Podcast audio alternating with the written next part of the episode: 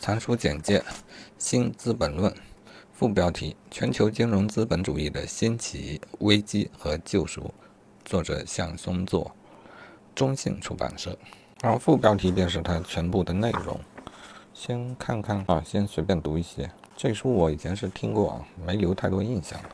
好，首先先定义一下什么是全球金融资本主义呢？这在第一卷第二章说的应该就是这内容，因为章标题就是全球金融资本主义。啊，时间上的定义呢？一九七一年布雷顿森林体系崩溃以来的四十多年，全球经济体系内不对，全球经济体系的内在结构终于量变到突变啊！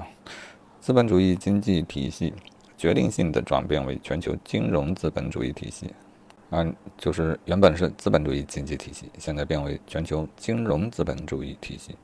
刚还翻了一下《国富论》啊，《国富论》大概讨论的阶段是，呃，农业经济到城市商业经济啊，这其实是一个脉络啊。这里也有说啊，向松做的所做的综述啊，嗯，资本主义经济体系大体经过三次突变，三个阶段。第一次突变是商业资本主义从从传统经济体系中蜕变崛起。商业资本，第二次呢是产业资本主义或工业资本主义取代商业资本主义，第三次则是全球金融资本主义崛起。那有啥特征呢？那这这个阶段就是金融资本取代产业资本，成为占据支配和主导地位的资本形态。啊，那全球金融资本主义它它的定义是否就理解为啊，有哪一种资本形态占据主导地位？当然，更准确一点说，应该是金融资本和产业资本的融合所创造的全球性垄断资本。我胡乱跳着读一下，串一些要点，至少在我这里觉得有一个思维的脉络。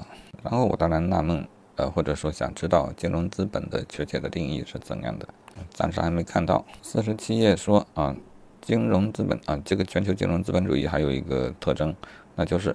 金融市场成为整个经济体系中最重要的市场啊，然后说的这个历史啊，从这个角度的描述，可能也有帮助，有助于我们理解，至少是区分金融资本主义跟产业资本主义。产业资本主义时代，它的主要的金融创新，这么说它也是有金融的啊，它的主要金金融创新包括现代股份有限责任公司、现代债券市场、现代股票市场、现代商业银行。投资银行，这个在产业资本主义时代就已经出现了。呃，再说一遍啊，就是股份公司、股票、现代投资银行。啊，然后说到第三次工业革命啊，就是 PC 革命吧，以电脑、无线通信和互联网为核心的第三次工业革命，它又开启了人类金融创新的一个新时代。这三大又有三大核心的创新，分别是风险投资 VC。创业板市场如纳斯达克，私募股权投资啊 PE，股权激励机制，垃圾债券市场和资产证券化，在哪里才三大啊？这就是比较接近于现在我们的现状吧。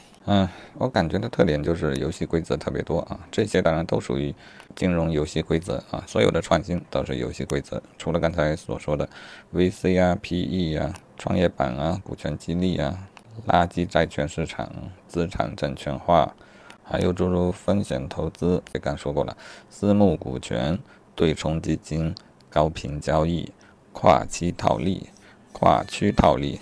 行，那就是这样啊，乌七八糟的，就是我们的啊金融资本主义它的现状啊。作者也说啊，经过数百年的金融创新，金融市场已经演化为一个异常复杂、异常多样、无缝对接的全球性的金融市场体系。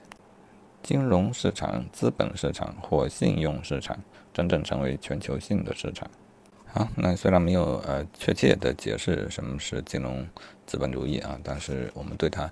我对它现在也有了一个比较直观的一个认识啊。那本书呢，第一部分讲其兴起，第二部分讲其危机啊。我记得原来听书的时候，这两个部分都比较认同，也比较有感触啊。但第三部分讲全球金融资本主义的救赎，这这篇就有点玄虚。